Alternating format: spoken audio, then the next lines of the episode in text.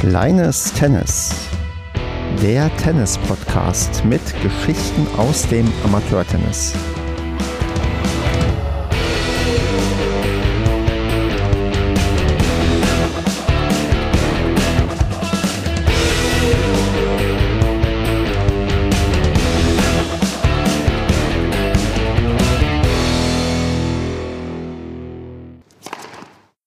Kleines Tennis, Staffel 3, Ausgabe Nummer 12. Wir nehmen auf am 18.01.2023. Ja, es ist ein neues Jahr und man muss sich immer noch dran gewöhnen.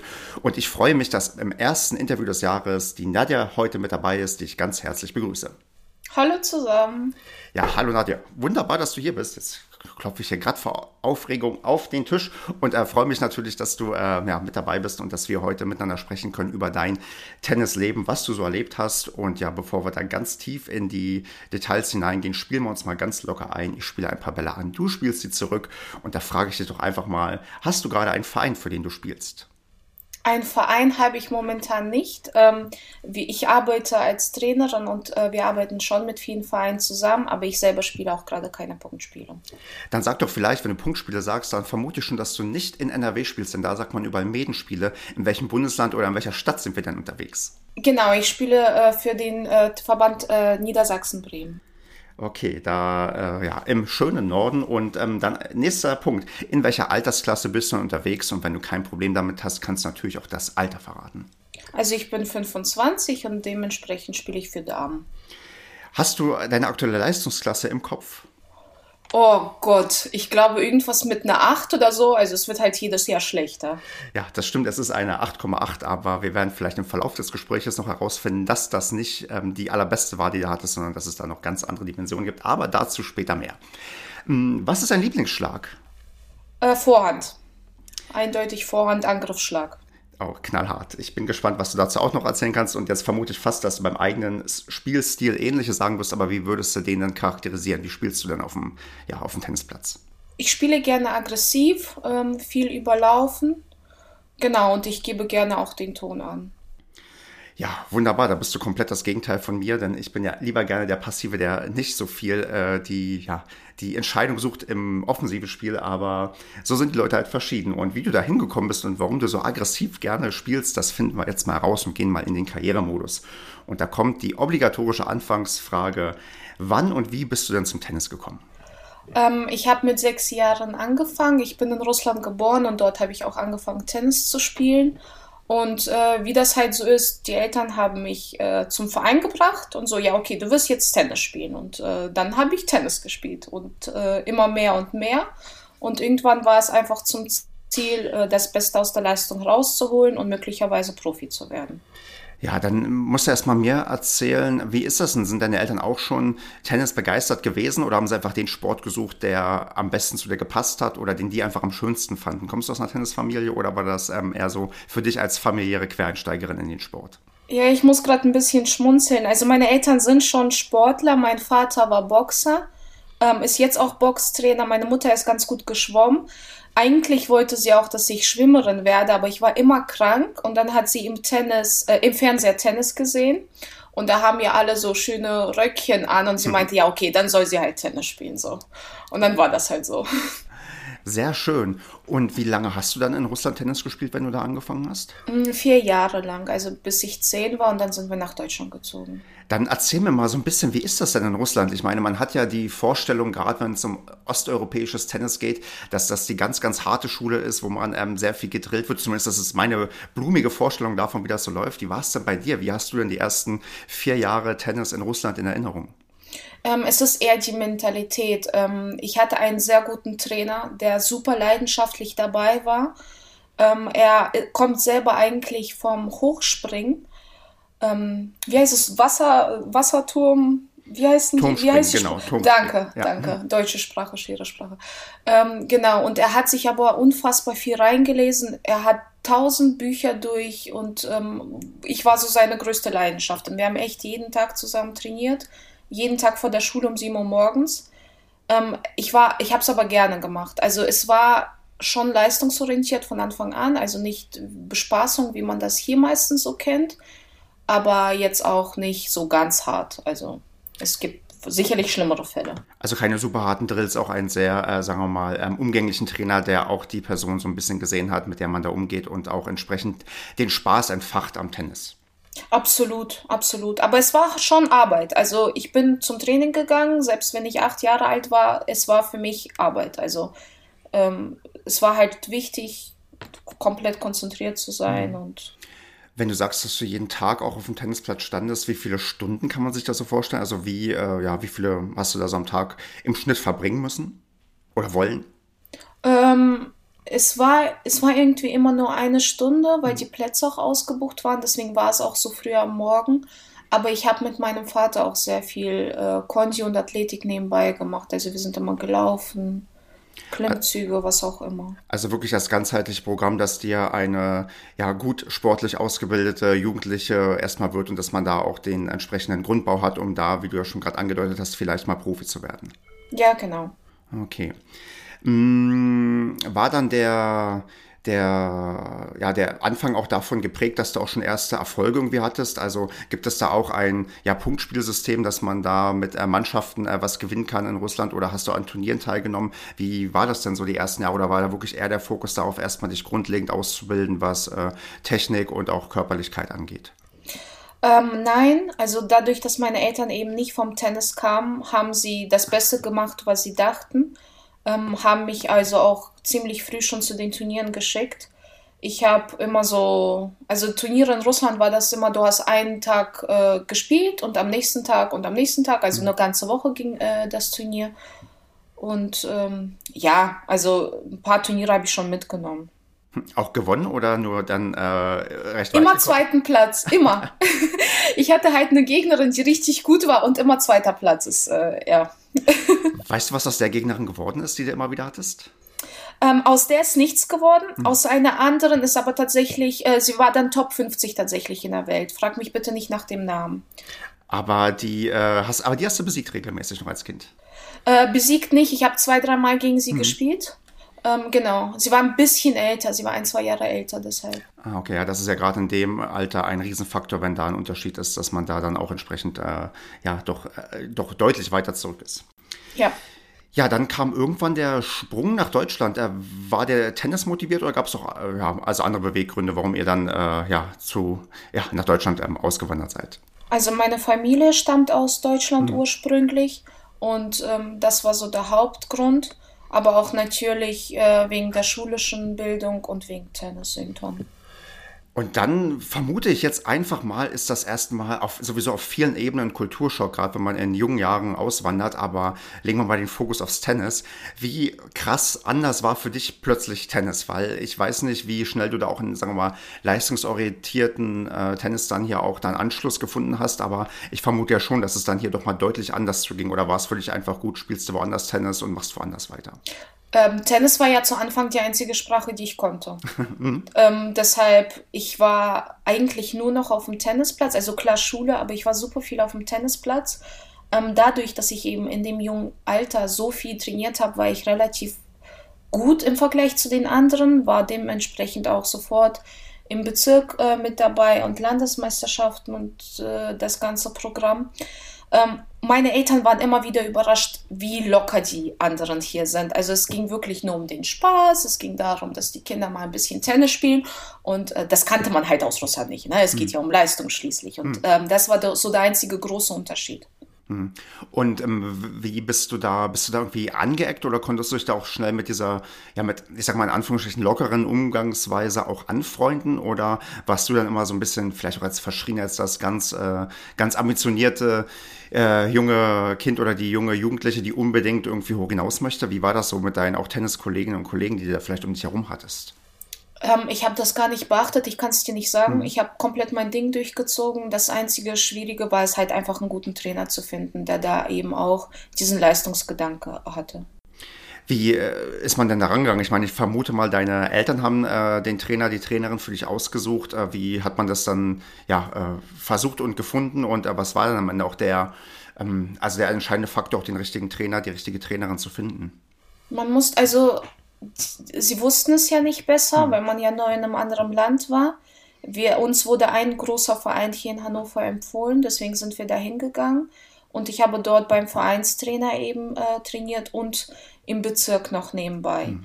Und ähm, dann musste man halt mit der Zeit schauen, okay, was ist das Richtige für mich, was fehlt mir. Also ich habe schon ein paar Trainer, nicht sehr viel, aber ein paar Trainer musste ich schon austesten, bis ich dann irgendwann auf der Tennisbase äh, war in Hannover. Die Tennisbase in Hannover, erzähl mal was dazu. Was verbirgt sich denn dahinter für alle Leute, die nicht aus äh, dem Verband Niedersachsen-Bremen kommen?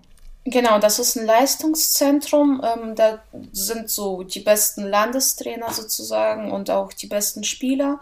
Und ähm, viele wohnen dort auch. Also es ist ein Internat und es gibt so ein ganzheitliches ähm, Angebot von Tennis und Athletik und äh, Schule und alles, was dazu gehört eben. Hat sowas jedes Bundesland, weißt du das, oder jeder Verband, oder ist das dann auch nochmal äh, was, ja, weiß nicht, privat organisiertes? Äh, wie äh, ist denn da so die auch Struktur in anderen ja, Bundesländern, weißt du das? Genau, also soweit ich weiß, hat es äh, jeder Verband. Also es gibt äh, Kamen, Stuttgart und so weiter und so fort. Hm, okay. Und ähm, du bist aber dann nicht im Internat gewesen, sondern konntest da einfach so hin, weil du da in der Nähe gewohnt hast oder musstest du auch oder durftest du auch ins Internat?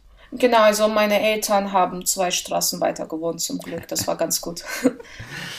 Sehr schön. Ähm, und wie ging es dann in Deutschland so los? Ich meine, du wirst ja dann ja früh aufgefallen sein als jemand, der gut spielen kann. Bist dann auch gleich in dem ja, Punktspielbetrieb irgendwie reingekommen und auch mit äh, Turnieren oder ähm, wann konntest du da das erste Mal für ähm, Aufsehen erregen? Ähm, eigentlich sofort. Also wir sind äh, nach Hannover gekommen dann gab es irgendwie Bezirksmeisterschaften oder ich musste irgendwie vorspielen. Auf jeden Fall äh, relativ schnell klar, dass ich dann äh, für Hannover spielen soll. Dann kamen die ganzen landesjüngsten Meisterschaften und so weiter und so fort. Punktspiele waren da nie so im Fokus, sondern tatsächlich eher so die DTB-Turniere. Mhm. Also da, damals war auch nicht mal LK, sondern wirklich so die Rangliste im Fokus. Und äh, genau. Und äh, was hast du da so für, für, erste Erfolge irgendwie dann vorweisen können? Weißt du das noch, wo du, wo du vielleicht den ersten Pokal irgendwie in Deutschland gewinnen konntest? Genau, das waren Bezirksmeisterschaften im Sommer. Genau, das weiß ich noch ganz gut, weil es so der erste, das erste Mal der erste Platz war und äh, ja, meine Mama war ganz stolz und äh, war schon cool. Und bist du da durchspaziert, weil du schon ähm, deutlich weiter warst als alle anderen und hast auch im Finale souverän 6-1, 6-2 gewonnen oder wie ist das gewesen? Ich äh, frag mich bitte nicht, wie der Stand war, aber es war, es war äh, relativ entspannt, genau. Also da hast du gemerkt, dass du sehr davon profitieren konntest, wie intensiv du bereits in den ersten Jahren deines Lebens Tennis gelernt hast. Ja, ich hatte halt wirklich einen tollen Trainer, also hm. der die Technik so gut vermitteln konnte, deswegen ich denke noch immer gerne an ihn zurück. Hm, okay. Und wenn du sagst, auch viele ähm, Ranglistenturniere und das alles gespielt, mh, hm, wenn du auch mit Blick auf heute so schaust, auch was für eine Bedeutung für viele auch die Medienspiele oder die Punktspiele haben, ist das eine Sache, die, wo du sagst, die fehlt dir so ein bisschen oder die ähm, hast du vielleicht im Nachgang vermisst oder hättest du vielleicht auch gerne gehabt oder war es für dich immer okay, sagen wir mal, Tennis auch wirklich als Einzelsport zu betreiben, weil so hört es sich bei dir ein bisschen an, dass Tennis, ja, so wie es halt oft auch so ist, ein Einzelsport erstmal ist und ähm, der Mannschaftsgedanke gar nicht so sehr im Fokus steht. Ja, genau. Ähm, Im jungen Alter war es mir egal. Also es ging wirklich darum, Ranglistenpunkte zu sammeln und weiterzukommen. Hätte ich aber eine coole Mannschaft gehabt, die ich dann später irgendwann hatte, aber schon wirklich fast, wo ich aufgehört habe und danach, wäre das was Cooles gewesen. Also ich finde diesen Mannschaftsgedanken echt geil, weil man zusammen etwas erreicht, aber in meiner Karriere und der Weg zum Ziel, da war es halt einfach nicht im Fokus. Hm, da vielleicht auch nochmal ein äh, äh, Blick dann vielleicht nochmal zurück nach ähm, Russland. Wie ist das denn da prinzipiell? Gibt es da auch ähm, irgendwann auch vielleicht auf einer, auch einer nicht ganz so leistungsorientierten Ebene sowas wie Mannschaftsspiele, was da auch ein bisschen mehr an Bedeutung hat? Oder ist das wirklich äh, eher ein Einzelsport, wie es halt ähm, ja, vielleicht in anderen Ländern auch der Fall ist? Ganz ehrlich, ich weiß es hm. nicht. Okay. Weil ich einfach noch zu klein war. Ich, mhm. Also ich habe davon nichts mitbekommen, gar hm. nicht, echt. Okay, das ist äh, ganz interessant, weil äh, ja man, äh, also ich für mich ist Tennis sehr früh hat das so den, äh, den, äh, was heißt recht früh? Ich habe ja erst mit 16 äh, habe ich ja erst angefangen, habe ich ja erst gelernt, äh, dass es auch äh, Mannschaftsspiele gibt beim Tennis, äh, wie äh, anders dann auch je nachdem, wo man dann startet und wie man startet, dass äh, das äh, ja komplett anders funktioniert und auch gar nicht so wahrgenommen werden kann, weil gar nicht das Angebot da ist. Das ist sehr sehr spannend hier zu hören. Aber es ist auch gut, dass du damit dann irgendwann auch mal warm geworden bist und das auch als äh, ganz gute Sache entdeckt hast, wenn halt das Team stimmt. Also für Breitensportler finde ich Punktspiele sind echt cool, hm. weil, weil du das halt zusammen als Mannschaft erlebst.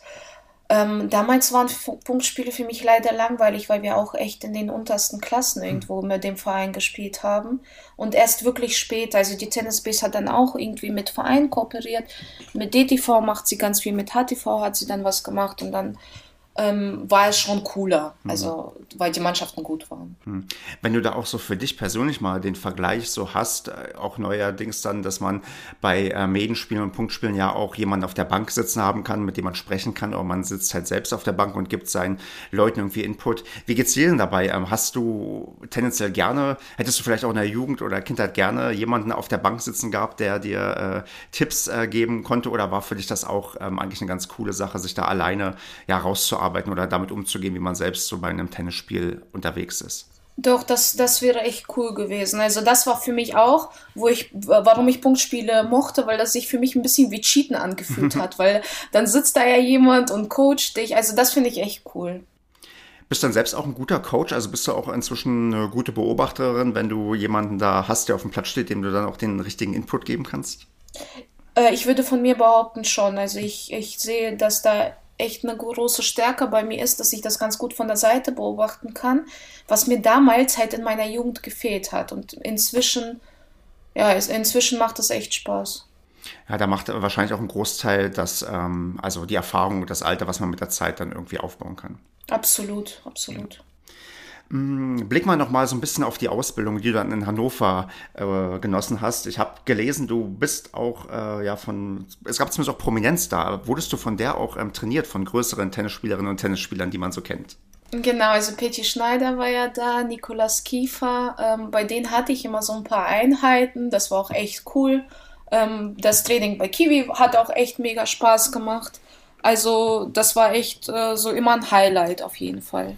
Hm, erzähl mal, warum hat denn das Spaß gemacht? Weil das einfach ähm, Prominente waren oder weil die auch noch mal ein Stück weit ähm, anders was didaktisch vermitteln konnten oder vielleicht auch, weil die einfach mal so mit euch gezockt haben und gezeigt haben, wie richtiges Tennis geht? Mhm, weil das Training anstrengend war. Also es war echt cool. Ich äh, habe noch eine Einheit bei Kiwi im Kopf, wo er dann irgendwie mich rechts und links gescheucht hat und was auch immer. Und das war für mich echt so, wow, okay, geil. Ähm, hat aber nichts damit zu tun, dass er prominent ist oder so. Er, es hat einfach Spaß gemacht. Einfach weil die Qualität auch von dem, was dann an Bällen kommt, nochmal eine ganz andere ist wahrscheinlich. Ja, sicherlich, genau. Und ähm, wie oft kam das vor? Also war das dann immer mal so ein Special für die Allerbesten, dass dann mal mit denen trainiert werden konnte? Oder war das wirklich so regelmäßig eingeplant, Trainingssession mit den äh, Profis? Äh, regelmäßig nicht. Es war immer nur so ab und zu. Genau. Mhm. Also war leider nicht ganz so oft. Ja, okay. Und mh, mm, wie war sonst so die äh, Trainingsintensität? Ich äh, vermute jetzt fast mal, dass du immer noch ähm, sehr viele Tage die Woche auf dem Tennisplatz auch in der Jugend gestanden hast. Ähm, also in der Base war das so, dass du vier bis fünf Stunden am Tag Training hast. Also wir hatten Frühtraining, je nachdem war es Tennis oder Athletik und nachmittags nach der Schule waren es immer so drei Stunden, auch äh, Athletik und Tennis. Ähm, vor der Base war das ein bisschen weniger, da hat mir der athletische Teil komplett gefehlt. Ähm, da kommen wir aber noch später zu, das war dann auch im Endeffekt der Grund für meine Verletzung. Ähm, also bis ich 16 war, danach war ich auf der Base, bis ich 16 war, waren es immer nur so zwei Stunden Tennis am Tag und es hätte halt einfach viel mehr Athletik sein müssen. Hm, verstehe. Und ähm, trotzdem bist du ja wahrscheinlich dann auch entsprechend äh, viel mit äh, ja auch mit den gleichen Leuten da gewesen, mit denen du gemeinsam trainiert hast? Oder also gab, äh, gab es da so, mh, hm, sagen wir mal, langjährige äh, Freundschaften oder Leute, mit denen du heute noch zu tun hast oder die du heute noch verfolgst oder die tennismäßig was Großes erreicht haben? Oder hat sich das eher auch so als, ähm, sagen wir mal, Einzelsport für dich dargestellt? Nee, absolut. Also ich habe noch immer ganz tolle Freundschaften, äh, die bis jetzt auch halten und die so die Zeit geprägt haben. Äh, die eine Hälfte ist in Amerika, die andere Hälfte sonst wo, mhm. ähm, aber man hat halt immer Kontakt und das ist immer ganz schön. Mhm. Und ähm, gab es in dieser Zeit dann auch ähm, nochmal jetzt, wir hatten ja schon deinen ersten Erfolg, den du geholt hast, einen ganz, ganz großen Erfolg, den du irgendwie feiern konntest? Oder war immer, ähm, ich meine, ich habe also für mich, was ich von dir lese, du warst ja irgendwann auch, ich glaube 2012, 2013 hast du auch den Sprung in die deutsche Rangliste geschafft, was eigentlich schon Erfolg genug ist, ähm, wenn du mich fragst. Aber gibt es da nochmal Sachen, die das irgendwie nochmal, wenn man jetzt sich so fragt, was so das Größte war, was du vielleicht erreicht hast, was du den ähm, Leuten ähm, erzählen würdest? Also ich habe ähm, äh, die Teilnahme bei den norddeutschen und deutschen Meisterschaften gehabt mhm. und halt so die ganzen anderen Turniere mitgespielt. Das Problem ist, meine Rangliste war nie so gut, wie ich gespielt habe, mhm. weil äh, ich wahrscheinlich mental einfach nicht so stark war und die wichtigen Matches verloren habe. Deswegen kann ich jetzt leider nicht sagen, dass ich Europameisterin oder sowas bin. Mhm. Aber die großen Turniere, die habe ich schon mitgespielt, nur leider nie gewonnen.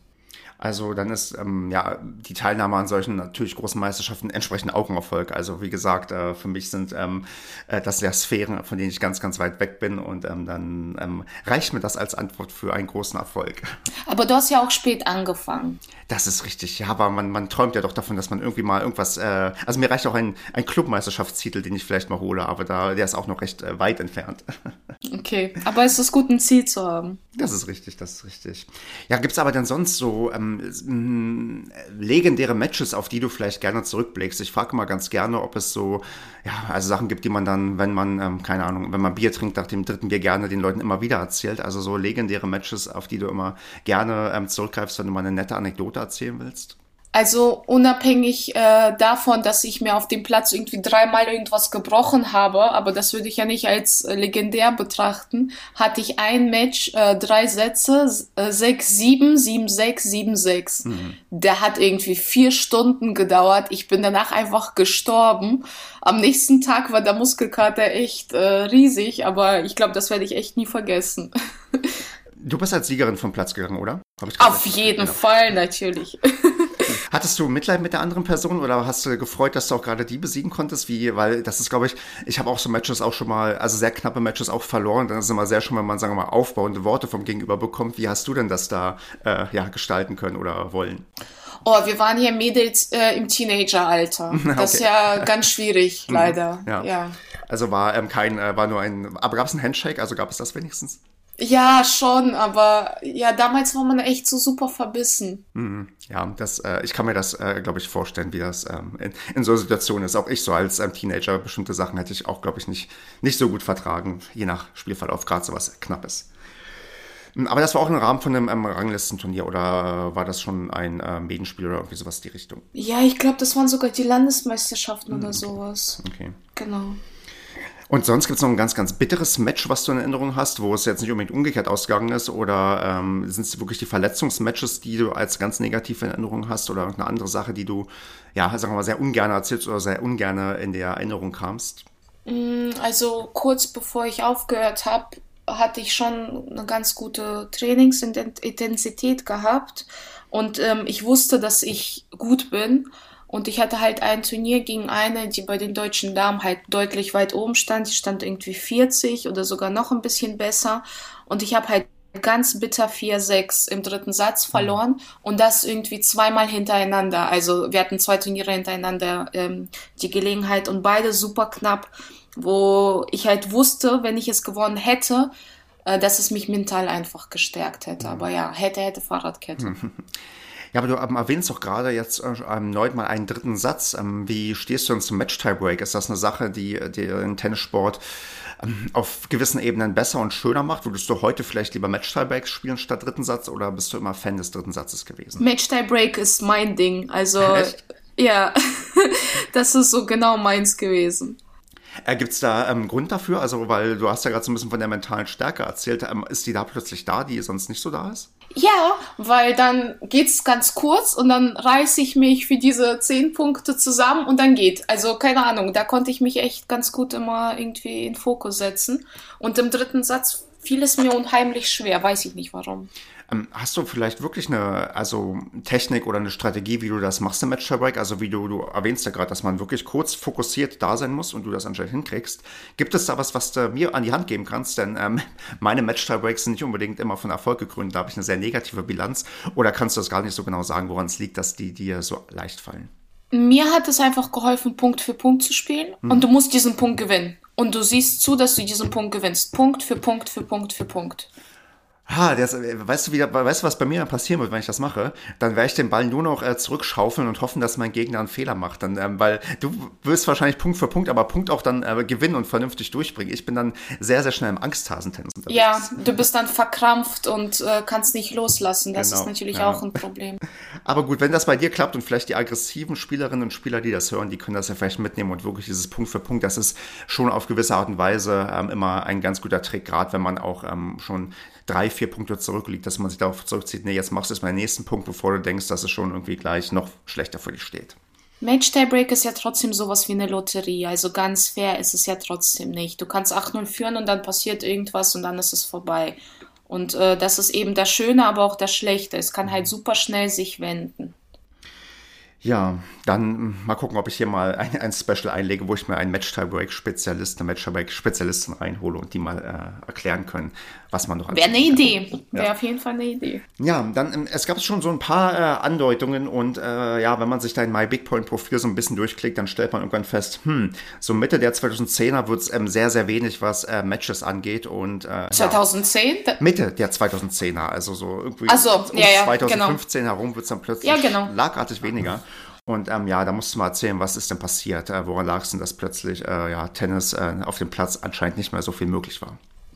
Genau, also das Problem ist, ich habe sehr früh angefangen, sehr viel Tennis zu spielen. Ja, ich äh, bin gelaufen und äh, Liegestütze hier, Klimmzüge da, aber die athletische Ausbildung, die hat halt komplett gefehlt. Und wenn du vier Stunden am Tag oder zwei Stunden am Tag selbst jeden Tag Tennis spielst, und Tennis ist so eine einseitige Bewegung, verzeiht es dir der Körper irgendwann nicht. Also hat es mit 14 schon angefangen, dass ich echt Rückenschmerzen hatte. Äh, ich war bei allen möglichen Osteopathen und Physios und was auch immer. So viel besser wurde es nicht. Ich hatte halt immer Schmerzen, wenn ich in die Rotationsbewegung gegangen bin, vor allem an der rechten Seite. Und ähm, die äh, rechte, also der Rücken, wenn du dir die rechte Seite anschaust, der war halt viel stärker trainiert als die linke.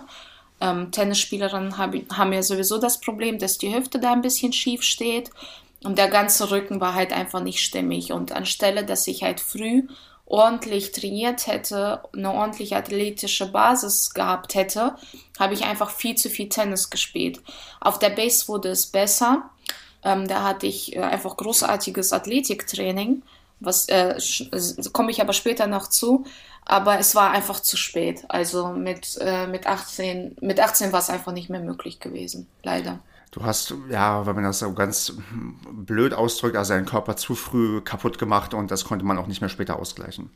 Zu früh einfach dumm trainiert. Hm. Meine, also ich äh, beschuldige meine Eltern nicht, weil sie es nicht besser wussten, aber man hätte einfach das ganze Training einfach anders strukturieren müssen, leider.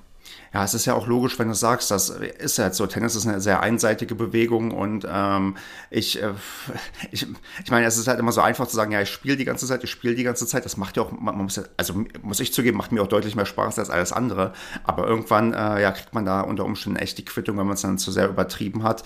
Äh, ich muss auch gestehen, ich bin nicht unbedingt der äh, Beste, was dann, sagen wir mal, die, ähm, ja, das Ausgleichstraining irgendwie angeht, dass die andere Seite auch vernünftig trainiert wird, aber ich natürlich auch drüber nachdenke, jetzt mit meinen Mitte 30, dass ich vielleicht auch mal ein bisschen bisschen darauf achten sollte, damit ich halt äh, ja nicht meinen Körper auch perspektivisch äh, ja in die falsche Richtung steuere.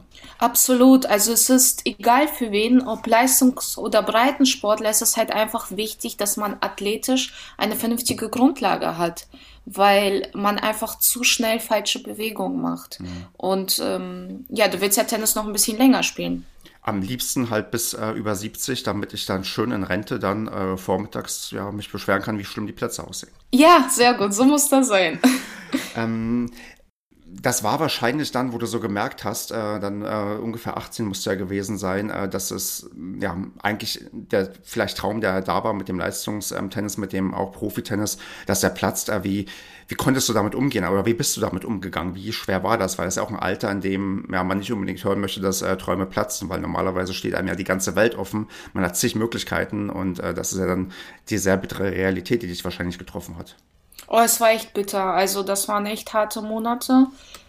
Ich habe es geliebt. Ich bin unfassbar gerne zum Training gegangen und äh, wo es dann einfach nicht mehr ging, also weiß ich nicht. Es war echt ähm, war echt hart, aber es ist, wie es ist. Also man muss das halt einfach hinnehmen, weißt du? Hm. Wie, wie lange musstest du pausieren? Also, dass du auch gar nicht auf den Platz gehen konntest? Oder hast du so kleinere Einheiten gemacht? Wie war es denn? Ich habe einfach ein halbes Jahr, also ich habe irgendwann gesagt, so Leute, ich höre auf. Ich habe den Schläger weggelegt und ich habe den ein halbes Jahr einfach nicht mehr angefasst. Und als du zurückgekommen bist, dann äh, nicht mehr in der Tennisbase, sondern ähm, sagen wir mal normaler Trainingsalltag oder wie hast du dann wieder angefangen zu spielen oder wie kam es auch dazu, dass du wieder angefangen hast? Ähm, also ich hatte nicht mehr vor, Tennis zu spielen, weil es war für mich klar, okay, mein Ziel erreiche ich nicht mehr. Und ähm, es war ja kein Hobby, sondern mhm. es war ja sozusagen mein Job. Mhm. Und ähm, es war dann einfach durch Zufall, dass der Verein nebenan ähm, eine Trainerin gesucht hat und ich einfach neben dem Abi ein bisschen Geld verdienen wollte und es mir auch Spaß gemacht hat und ich dann einfach ein halbes, dreiviertel Jahr später äh, hingegangen bin und angefangen habe, Training zu geben. Und so bin ich dann einfach wieder reingekommen. Und bevor wir jetzt gleich auf die, sag mal, Trainerkarriere eingehen, denn das wird ja der zweite Fokus sein, noch dann was Spielerisches, denn ich habe gesehen, hin und wieder gab es dann doch mal wieder auch so aus wie Medienspiele, Punktspiele oder vielleicht auch Turniere. Und ähm, dein letztes offizielles Match hat ähm, August 2021 stattgefunden. Ja. Ein äh, knapper Dreisatzverlust. Äh, Furchtbar. Ja, auf 5 zu 7 im, im, im, im dritten Satz. Ähm, äh, wie hoch ist denn die Wahrscheinlichkeit, dass das dein letztes Match war oder beziehungsweise unter welchen Umständen gibt es dann vielleicht nochmal ein weiteres Match? Wann gibt es denn dein vielleicht ja kleineres oder größeres Comeback auch als Spielerin? Ja, ich habe den Verein immer wieder so ein bisschen ausgeholfen. Ähm, irgendwann bestimmt, wenn man eine coole Truppe findet, wenn ich ein bisschen mehr Zeit habe. Aber jetzt spiele ich vor allem nicht, weil es einfach ein Zeitproblem ist. Also weil die Zeit gar nicht da ist. Das mhm. ist der einzige Grund. Also wenn äh, ja ein, ein lukratives Angebot kommt und du, äh, ich vermute, du bist jobmäßig stark eingebunden und man das kompensiert mit, mit einer Verpflichtung von dir als Spielerin, dann würdest du vielleicht auch mal ein bisschen umpriorisieren und doch nochmal das eine oder andere Mal den Tennisschläger für einen Verein schwingen. Ja, okay. vielleicht irgendwann. okay, nee, ich, ich werde das äh, beobachten. Man kann ja bei MyBigPoint Leute abonnieren und wenn ich dann sehe, dass du wieder ein offizielles Match machst, dann äh, werde ich dann sofort äh, dich anschreiben und äh, fragen, äh, wie es dazu gekommen ist. Ja, sehr gerne. Ja, dann würde ich so jetzt so ein bisschen in die ja, zweite Karriere einbiegen, würde ich mal das ausdrücken. Mm, du hast gerade schon gesagt, du hast dann so, ja, kurz nachdem du ja dein Traum geplatzt ist, mit dem Trainerdasein angefangen und dann erstmal so prinzipiell die Frage, war das davor überhaupt jemals eine Option oder hast du das immer auf dem Schirm gehabt, dass man ja auch auf dem Tennisplatz stehen kann und Leuten das beibringen kann? Oder warst du eigentlich immer eher ja, die Spielerin und gar nicht im Kopf, dass man auch vielleicht ja trainieren kann? Also niemals, niemals hätte ich gedacht, dass ich irgendwann mal Trainerin werde. Also wirklich nie. Ich dachte, okay, wenn ich äh, kein Tennisprofi werde, dann studiere ich was anderes, dann gehe ich aufs College, studiere, ich wollte Film studieren zum Beispiel, also ich hatte dann ganz andere Pläne. Aber ja, wie das Leben so mit einem spielt dann ähm, ist quasi wie die Frage vorhin. Also du hast schon erzählt, wie es anfing, aber wie ging es denn dann weiter? Also du wirst ja dann Stück für Stück dann in diese Rolle hineingewachsen sein. Also wie viele Stunden hast du in der ersten Saison gegeben und was äh, war dann in der zweiten Saison dann vielleicht schon anders, was das Trainerdasein anging? Absolut. Ähm, also ich habe angefangen immer mit ein paar Stunden und ähm, ich habe relativ schnell gemerkt, dass es mir Spaß macht, dass ich es gut kann, vor allem mit kleinen Kindern. Und es wurde immer mehr und mehr. Also sobald die Leute merken, ah, der ist ein guter Trainer, da kommen einfach immer mehr und mehr Anfragen. Und der Punkt, wo ich gesagt habe, okay, ich will das wirklich hauptberuflich machen, ähm, liegt daran, dass ich in der Tennisbase eine Athletiktrainerin hatte, wo ich ja jetzt schon die ganze Zeit sowieso von Athletik geschwärmt habe und das ist zwar, äh, Johanna Lohmann. Und äh, ich hatte mit ihr trotzdem, nachdem ich aufgehört habe, immer wieder Kontakt gehabt und äh, sie ging dann irgendwann auf mich zu und meinte, hey, lass doch mal was zusammen machen. Dann haben wir ein Camp gemacht, dann haben wir noch ein Camp gemacht. Und das hat so viel Spaß gemacht, dass ich zu ihr meinte, weißt du was, ähm, ich glaube, ich möchte das hauptberuflich machen. Hm. Wie alt warst du, wo du gesagt hast, du willst es hauptberuflich machen? 21. Hm, okay. Hast du da dann schon irgendwie, ähm, Abi wird ja vorbei gewesen sein, vermutlich, oder hast du später Abi gemacht, dadurch, dass du ähm, erst ähm, recht spät hier nach Deutschland gekommen bist?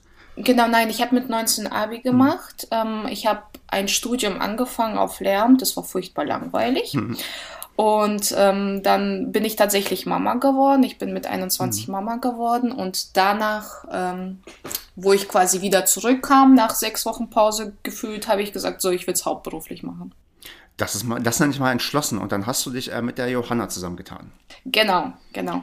Und ähm, ja, äh, ich verrate jetzt kein Geheimnis, ähm, denn wenn man äh, das äh, schon irgendwie äh, auch hier schon vielleicht auf den sozialen Kanälen gesehen hat, dann habt ihr ähm, gemeinsam Beat äh, gegründet oder kam das äh, erst später, dass dieses Konstrukt daraus entstanden ist?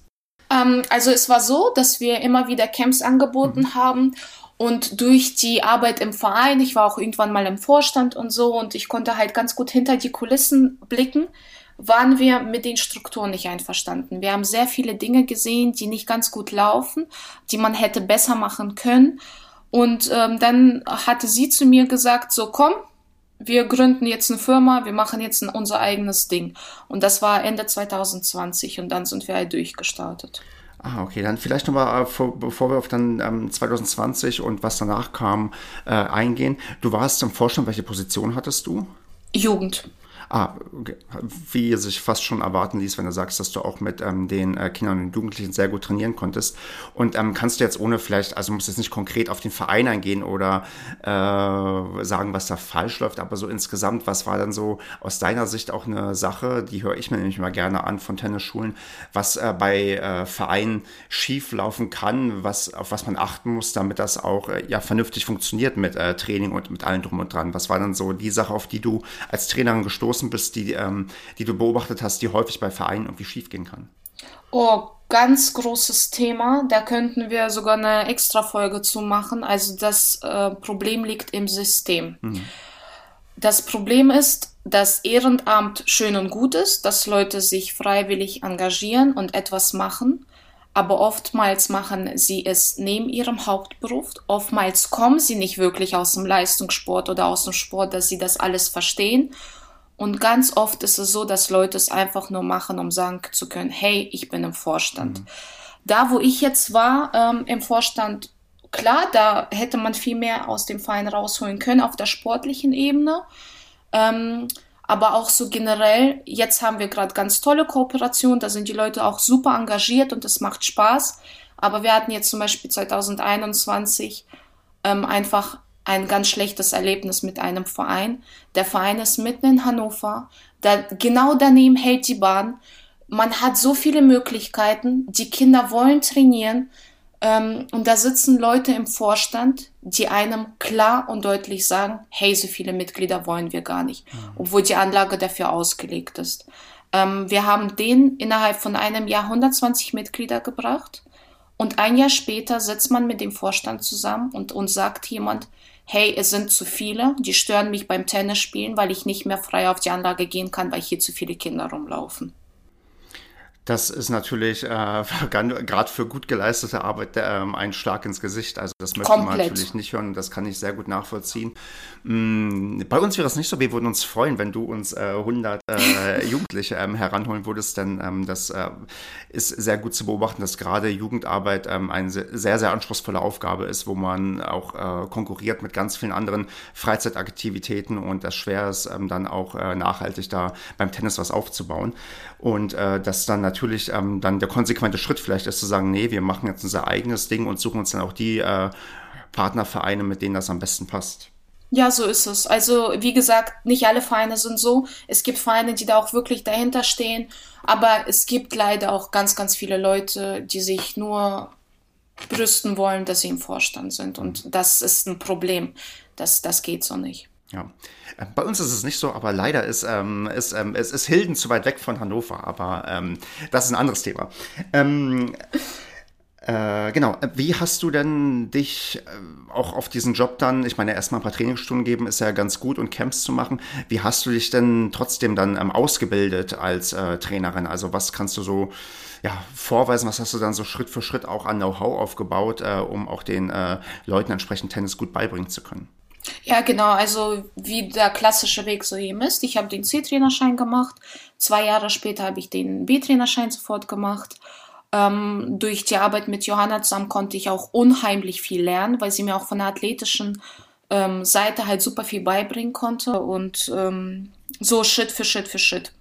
Mhm.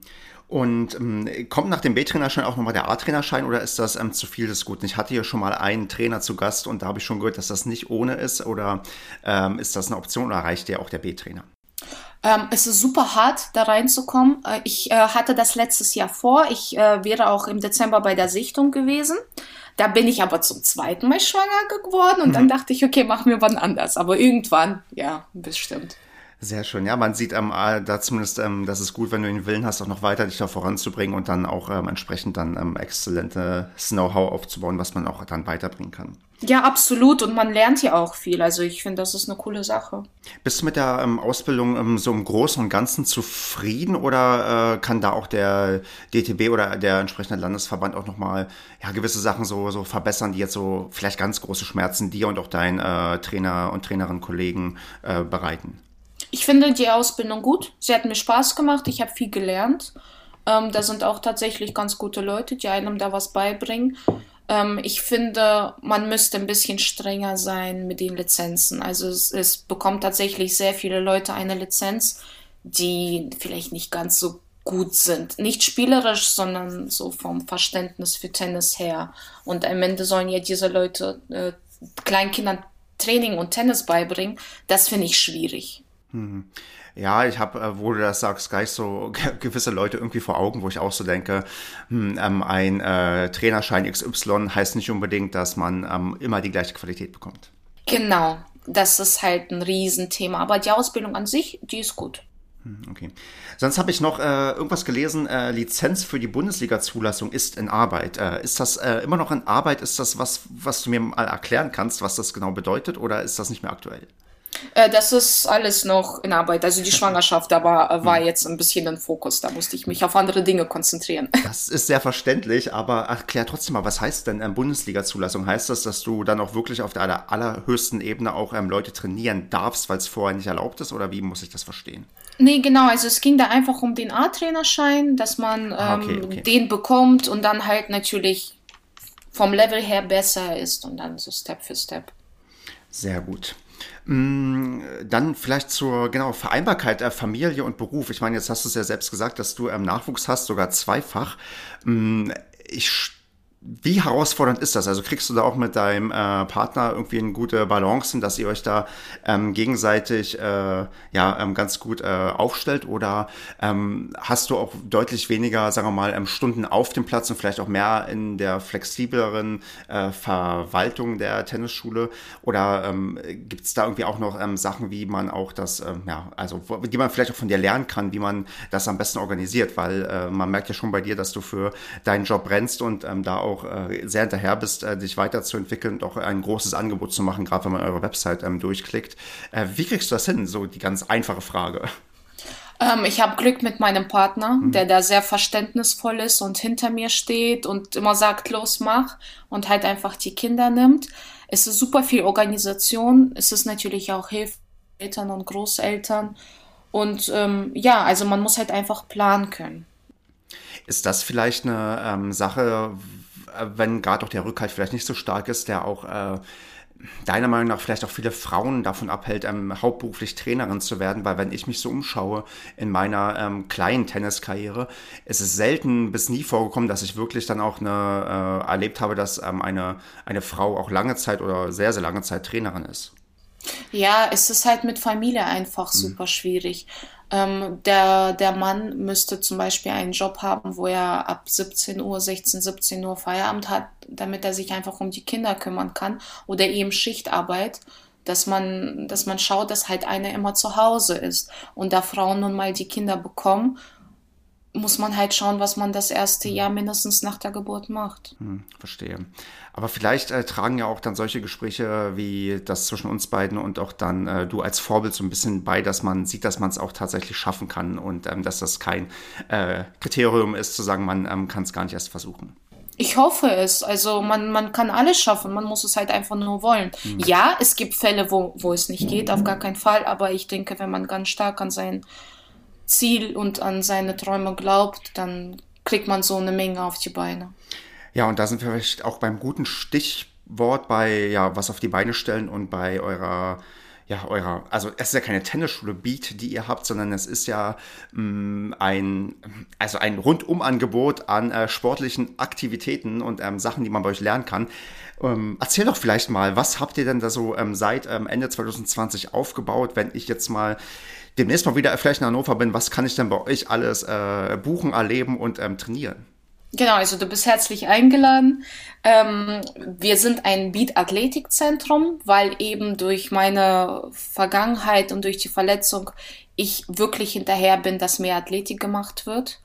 Ähm, wir nehmen Athletik als eine Art Grundlage. Wenn du dir ein Haus äh, vorstellst, ist Athletik das Fundament, dass äh, wir alles Mögliche anbieten ähm, Stabilisationstraining, Schnelligkeitstraining, Reha, Rückentraining, äh, Laufeinheiten, Laufstilanalyse und dass man da drauf aufbaut.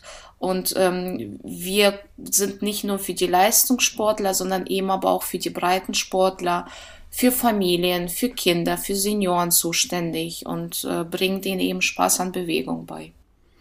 Wie viel Prozent macht ähm, Tennis dann aktuell bei euch aus, damit wir bei dem Sport hier noch ähm, bleiben, mit dem wir uns ja eigentlich ähm, auch am liebsten auseinandersetzen? Kannst du das so ungefähr sagen?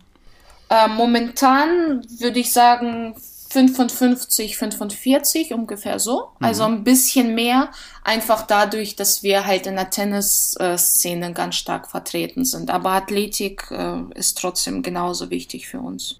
Ja, ihr habt ja auch inzwischen, ihr seid ja nicht nur zu zweit, ihr habt ja inzwischen noch ein richtiges Team um euch herum aufgebaut. Ihr seid ja nicht die einzigen Trainerin. Absolut. Also wir haben um die 30 Trainer, die mit uns zusammenarbeiten. Wie äh, bemerkt man denn da den Fachkräftemangel? Denn das ist ja eine Sache, die man immer wieder mitbekommt, gerade wenn man auch aufs Tennistraining schaut. Aber ich vermute, dass es in anderen sportlichen ähm, Bereichen ähm, nicht unbedingt äh, besser aussieht. Äh, wie schwer ist es denn auch gute, qualifizierte und fähige Leute ähm, zu finden? Ähm, gute Leute ist immer ein Stichpunkt. Ähm, wir haben einfach ein breites Netzwerk an Leuten, die wir so kennen über die Zeit und die immer wieder Lust haben, mit uns zusammenzuarbeiten. Außerdem haben wir auch Trainer, die zum Beispiel bei uns trainiert haben, mit der Zeit älter geworden sind und selber gesagt haben, ey, ich will, ich will Trainer sein und äh, wie die da einfach ein bisschen unterstützen. Ähm, aber die arbeiten trotzdem alle nach unserem Konzept, dass wir uns zusammen hinsetzen und besprechen, was ist wichtig, was, worauf muss man Wert legen und so weiter und so fort. Und kommen die Leute auch, ähm, sagen wir mal, wenn ihr jetzt eine Stelle ausschreibt, ähm, auch zahlreich auf euch zu oder müsst ihr da wirklich eher das Netzwerk aktivieren und über äh, persönliche Connection Leute finden, damit die bei euch ähm, anfangen? Genau, wir haben ja vor einer Woche eine Stellenausschreibung gemacht und wir haben schon ein paar Rückmeldungen. Es ist okay. Also mhm. es ist jetzt nicht so, dass uns alle die Bude ähm, einlaufen, weil eben wirklich Fachkräftemangel ist. Aber wir haben schon ein paar ganz coole ähm, Bewerbungen bekommen. Mhm. Okay. Mm, wie sehr hilft denn Instagram? Denn ähm, ihr macht das ja irgendwie auch mit Instagram und ihr habt ähm, teilweise äh, sehr unterhaltsame Reels auch ähm, hochgeladen, die ich mir ähm, immer wieder gerne anschaue und ähm, die äh, Kreativität, die mir oft bei solchen Sachen fehlt, die ähm, bringt, äh, ja, bringt ihr ganz gut rüber. Hilft das, euch bekannter zu machen? Ist das eher auch so eine Sache, die erstmal nur vorrangig auch dem Spaß dient oder hat das auch einen, ja, in Anführungsstrichen Mehrwert auch für euer Unternehmen? Ähm, wir zeigen einfach auf Instagram, dass wir breit aufgestellt sind und wir wollen so den Leuten zeigen, welche Möglichkeiten es am Training gibt. Und klar ist es so eine Art Werbung, aber es macht halt auch Spaß. Also ja, ist schon ganz lustig ab und zu. Ja, das, äh, ich kann das nachvollziehen. Das macht beim Zusehen Spaß und ich kann mir vorstellen, dass es beim Produzieren und Drehen auch sehr, sehr viel Spaß macht. Ja. Ja, und da, wenn man da sich genau durchklickt und die letzten äh, Beiträge mal anschaut, dann sieht man, Mensch, ihr habt euch eine Halle gekauft. Und äh, ich sage einfach mal, Mensch, wie wahnsinnig seid ihr denn? Wie kommt es denn, dass ihr euch äh, eine Tennishalle kauft, wo auch ihr ganz viele andere Sachen machen könnt? Ja, man gönnt sich ja sonst nichts, dachten wir uns. Nein, Spaß beiseite. Einfach nach dem Erlebnis letztes Jahr und dieses Jahr mit den Vereinen sind wir immer wieder zum Entschluss gekommen, wir brauchen was eigenes. Wir brauchen einen Ort, wo wir unsere Träume verwirklichen können, wo wir unser Konzept so umsetzen, wie wir es für richtig erachten, damit wir einfach das Beste anbieten können. Und durch unfassbar viel Stress, schlaflose Nächte, Mühe und wirklich super viel Hilfe von anderen haben wir es jetzt geschafft. Und äh, ja, haben wir jetzt eine Tennishalle gekauft. Ja, das äh, ist, wie gesagt, einigermaßen wahnsinnig. Ähm, weißt du, ob das, äh, also habt ihr da mal euch auch umgehört oder geschaut, ob das andere Tennisschulen oder andere auch Athletikschulen, äh, Sport, äh, ja, äh, ähnliche Wege gehen oder seid ihr da auch ähm, erstmal so optimistisch unterwegs gewesen? Ihr macht das einfach, weil ihr davon überzeugt seid und ähm, habt jetzt gar nicht geguckt, ob das andere auch schon mal erfolgreich gemacht haben so wie wir das machen und so wie wir das anbieten wollen, gibt es ganz wenige. Wenn dann nur für den Leistungsbereich, aber wir sind ja für alle so der Ansprechpartner, denke ich schon, dass wir dann kleiner Vorreiter sind. Und ich glaube aber auch an unser Konzept. Und äh, ja, die Banken auch, sonst hätten wir den Kredit ja nicht bekommen. Das ist richtig, ja. Von daher ist da wahrscheinlich auch was dran. Und ich finde es ja auch, äh, also es macht ja, euer ganzheitliches Konzept macht ja auch Sinn. Ich meine, gerade auch aus deiner eigenen Erfahrung, die du ja gemacht hast. Und äh, wenn man das ähm, entsprechend auch rüberbringt, dass man da ein Angebot bekommt, was wirklich insgesamt äh, ja für den äh, äh, Schüler, für die Schülerinnen, also der, die was ähm, lernen möchten äh, beim Thema Sport, dann ist das, glaube ich, auch äh, sehr gut und äh, wahrscheinlich auch vernünftig von euch ja, geplant. Ja, es ist halt einfach professionell. Mhm. Weil in den Vereinen oft, wie du sagst, die Trainer fehlen. Und ähm, ja, wir versuchen so das Beste aus dem Besten rauszuholen. Mhm. Kooperiert ihr aber trotzdem noch mit Vereinen oder wie ist es okay? Mhm. Eindeutig. Und mhm. äh, wir wollen auch Vereine unterstützen. Also sobald wir einen tollen Verein sehen und äh, sehen, dass die Leute, die dahinter sind, auch echt Bock haben, machen wir super gerne. Also mhm. wir sind da nur dafür. Und kannst du dir vorstellen, auch in, in so einem Zug auch mal wieder einen Vorstandsposten einzunehmen oder ist das eher ähm, ausgeschlossen? Oh, also wenn der Tag äh, 74 Stunden hätte, vielleicht, aber gerade muss ich mal schauen, dass äh, das Ganze hier läuft. Bleibt noch Zeit für ähm, Hobbys oder ist dann wirklich äh, das eher Hobby zum Beruf gemacht und ähm, das äh, trifft so zu, okay. Also mein, mein Job ist mein Hobby. Ich liebe es, was ich mache. Ich habe eine unfassbar tolle Kollegin. Also es ist halt einfach Liebe auf den ersten Blick gewesen und deswegen arbeiten wir auch so gerne zusammen. Mhm. Also ich sehe es nie als Arbeit, Arbeit an. Das ist ähm, eine sehr schöne Sache, die nicht viele von sich sagen können. Wo siehst du denn trotzdem jetzt noch die, sagen wir mal, aktuellen Herausforderungen, so auch für die Zukunft? Äh, was ähm, ist dann jetzt so der, der größte Schritt oder das größte Hindernis, was irgendwie jetzt ähm, dir mit ähm, eurer Schule bevorsteht? Ähm, natürlich müssen wir jetzt zusehen, dass alles läuft, ähm, dass wir gute Kooperation haben und dass der Plan, so wie wir uns gedacht haben, dass wir das halt einfach umsetzen können. Also es ist halt natürlich ein hohes Risiko und äh, ja, wie du schon sagst, ein bisschen Wahnsinn gehört dazu und äh, jetzt müssen wir zusehen, dass wir das alles umsetzen können.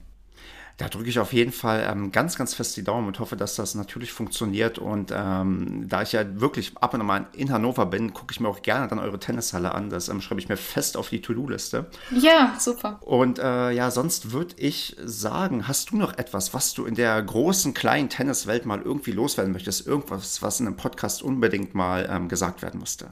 Ähm, ja, Leute, macht Athletiktraining. Bitte macht es einfach für euch und euren Körper. Das ist äh, echt wichtig. Also niemals unterschätzen. Ja, dieser Appell ist, glaube ich, sehr, sehr gut angekommen. Hast du da ein, ähm, hast, hast, du da einen Tipp? Also, weil Athletic-Training ist ja wieder ein äh, Punkt, der kostet ja Geld. Also, und viele Leute, die nehmen ja dann lieber Geld in die Hand für eine Tennisstunde und nicht für ein Athletiktraining. Ähm, wie macht man das am besten? Also sollte man doch vielleicht äh, ins Fitnessstudio irgendwie regelmäßig gehen oder äh, sich wirklich einen Trainer suchen? Reicht auch ein Buch zu lesen? Gibt es gute YouTuber? Gibt es da irgendwas, was du so den Leuten mitgeben kannst, was vielleicht äh, geeignet ist, um auch ja, da entsprechend Prävention zu betreiben?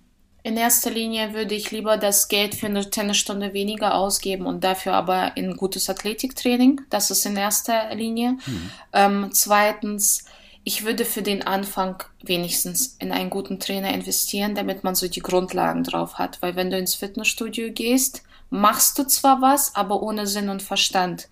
Und das ist ja auch gefährlich, wenn du dann irgendwie mit Training anfängst und zu viel Gewicht oder falsche Technik.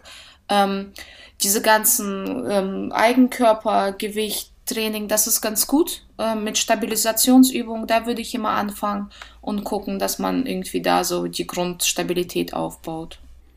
Dann nehme ich diesen Tipp auch für mich auf jeden Fall mit und äh, bedanke mich ganz, ganz herzlich dafür, dass du hier mit dabei warst, dass wir miteinander sprechen konnten. Drück, wie gesagt, ähm, ganz, ganz fest die Daumen und freue mich, wenn wir uns irgendwann dann auch mal im echten Leben treffen können.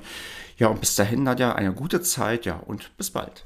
Dankeschön, hat mir echt viel Spaß gemacht. Ja auch, mach's gut. Ciao.